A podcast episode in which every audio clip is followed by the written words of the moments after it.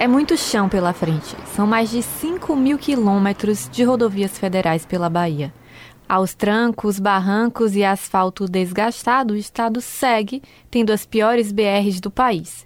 Junto com a BR-101, a BR-116 divide o posto de maior rodovia do Brasil. Enquanto a segunda percorre exatos 4.660 quilômetros, ligando o Ceará ao Rio Grande do Sul, a primeira, com 200 quilômetros a menos, corta a costa atlântica do país em um trajeto entre o Rio Grande do Norte e o Rio Grande do Sul. Na semana passada, o governo federal anunciou que trechos dessas rodovias vão ser duplicados. As duplicações já vêm tarde, porque além do posto de maior do país, elas dividem também o título de mais perigosas. Na Bahia, lideram disparado o número de acidentes. Junto com a BR-324, somam mais de 60% dos mais de 2 mil acidentes em rodovias federais no estado só entre janeiro e julho deste ano. A situação das rodovias fez com que a Via Bahia, a concessionária responsável pela 324 e pela 116, virasse alvo de críticas e autoridades públicas pedissem o rompimento do contrato.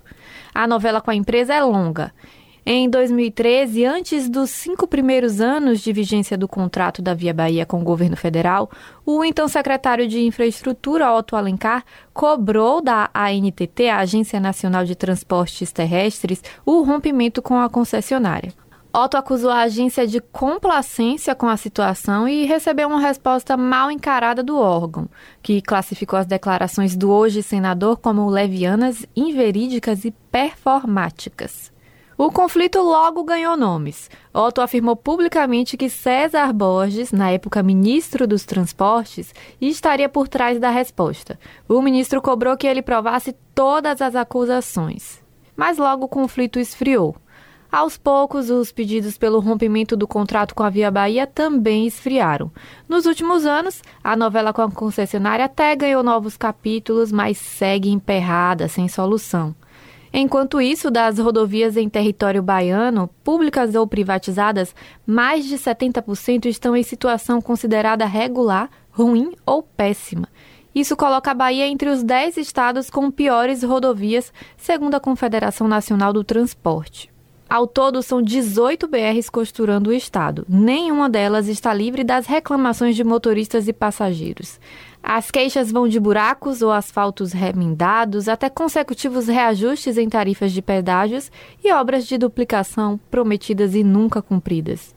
Crítico da situação das rodovias federais na Bahia, o presidente da UPB, União dos Municípios da Bahia, Quinho Tigre, como é conhecido, já ameaçou intervenção nas BRs. Se nós não tivermos uma articulação para viabilizar a duplicação, nós vamos fazer uma interdição pela UPB, lá em Vitória da Conquista. Eu já disse isso aos meios de comunicações lá e estou dizendo a você aqui em primeira mão que nós vamos fazer uma interdição. É um absurdo. São é, pedágios caros, 14 anos, além dessa questão privada que tem o fim claro, é, financeiro e é importante que as empresas lucram, tem a questão social. Essas, a Coelba, a Via Bahia, as outras instituições privadas que exploram o serviço público, tem que ter respeito pelo povo. O presidente da UPB cobra duplicações que já estavam previstas na minuta de contrato no edital de licitação para a concessão das rodovias. Isso foi lá em 2009, quando a Via Bahia venceu a disputa com uma tarifa de R$ 2,21 frente a R$ 2,51 da concorrência. Na época, representantes do grupo administrador da concessionária chegaram a comemorar o deságio e afirmaram que estavam bem confortáveis com o valor. Agora, o discurso adotado é que o negócio está dando prejuízo e o período pandêmico elevou os preços para a construção civil. Revoltados com o serviço da Via Bahia, deputados estaduais defenderam nas últimas semanas a instalação de uma CPI na Assembleia Legislativa da Bahia. Mas a Procuradoria da Casa entendeu que a ALBA não tem competência para investigar a concessionária, uma vez que a concessão é federal. Agora, uma comitiva de parlamentares também protocolou uma representação criminal contra a Via Bahia na Polícia Federal. Eles querem que a responsabilidade da concessionária na manutenção das rodovias seja apurada e, caso comprovada a negligência, os gestores sejam presos. O certo é que, enquanto as autoridades não tomam ações em relação à empresa, os condutores que transitam pela via enfrentam a ameaça de se tornarem as próximas vítimas de uma rodovia marcada pelo caos. Essa matéria na íntegra você pode conferir no Jornal Metrópole da última semana. Mariana Bamberg para a Rádio Metrópole.